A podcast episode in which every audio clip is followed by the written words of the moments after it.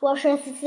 今天给大家讲的故事是司马光的枕头，测量一个人的力量的大小，应看他自制力如何。这句话的作者写的是但丁。北，那我们开始故事吧。北宋。的大学文学家司马光，他十分聪明，但是从小就有一个爱睡懒觉的坏习惯，常常读书都会被先生挨骂。后有一天，司马被教书先生责罚。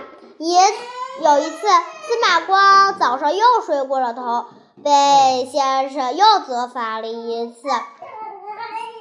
先生说：“你如果你能改掉这个爱睡懒觉的坏习惯，长大一定会有出息的。长大一定会有出息的。”司马光羞愧惭愧的点了点头。晚上，他想来想去，终于想到了一个办法。他心想：如果喝一大壶水，要上厕所的时候，人自然就会醒了，这样就不会迟到了。后来晚上，司马光喝了一大壶水，但是早上 又睡过头了，还不及尿床了。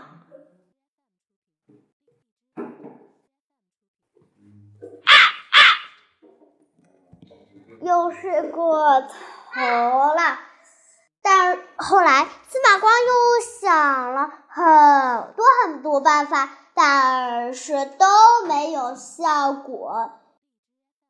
当他来到了路边的时候，看见了一堆木头，司马光眼前一亮，突然来了灵感。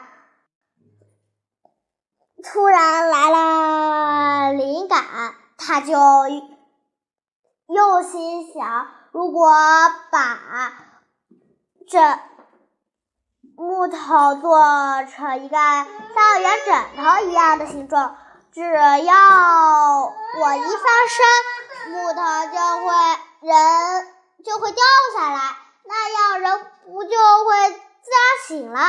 后来晚上。司马光上床枕着这个枕头睡觉，虽然他跌了半夜跌了好几次，但是还改了这个睡懒觉的坏习病、坏毛病。果然，先生如所说的，他长大一定会有出息。好了，今天的故事讲完了，下期再见，拜拜。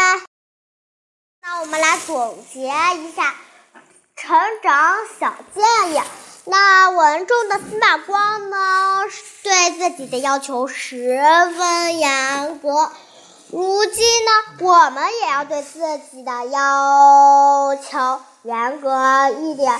若是要要求不严格，那不。脚踏实地，一切都会空难。空谈。空谈。那司马光的原木枕头呢？这是司马光想出来的好办法，让他改掉睡睡过头的坏习惯。也，这也是一种对自己的严格方法。